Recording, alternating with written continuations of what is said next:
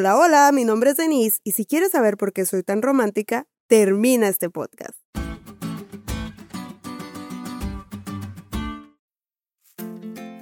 No tengo idea cómo lo descubrieron, pero en mi trabajo ya se dieron cuenta que estoy enamorada del chihuas y una compañera que es casi tan preguntona como yo, pues me hizo una pregunta. ¿Te habías enamorado antes? Y espero que el chihuas no sienta su mundo aparte, no se crea tanto o no se vuelve. Pero mi respuesta inmediata y certera fue no. La reacción de ella fue algo así como, ¿en serio tan grandote y no te habías enamorado? Literal, no eran ellos, era yo. Era yo que no estaba conectada a Jesús, la fuente del amor, y no pude amar antes de él. No antes del chihuahua, antes de Jesús. Chicos, todos los cristianos tenemos una historia que contar antes y después de Cristo en nuestras vidas. Parte de mi historia es eso. Yo no pude ni supe amar antes de Jesús. En la lección de hoy vemos que de acuerdo a Efesios 2 del 1 al 10, todo aquel que dice vivir en Jesús experimenta un cambio asombroso.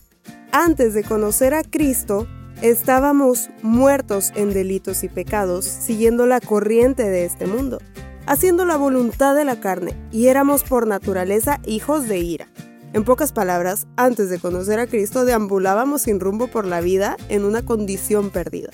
La persona más sabia del mundo un día decidió probar la felicidad en las cosas, en las mujeres, en todos los placeres que este mundo ofrece.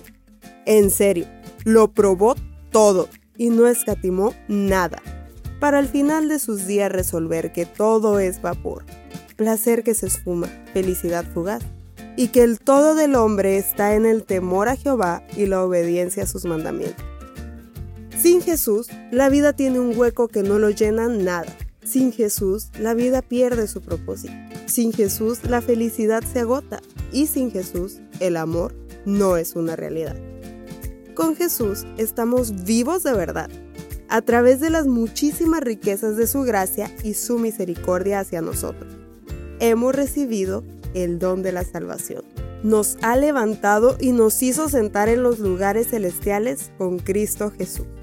Porque la base de una vida transformada de verdad solo puede ser Cristo.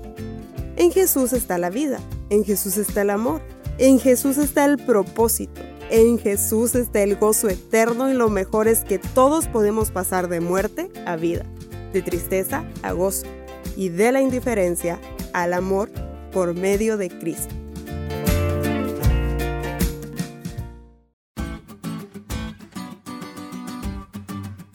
¿Te diste cuenta lo cool que estuvo la lección? No te olvides de leerla y compartir este podcast. Es todo por hoy, pero mañana tendremos otra oportunidad de estudiar juntos.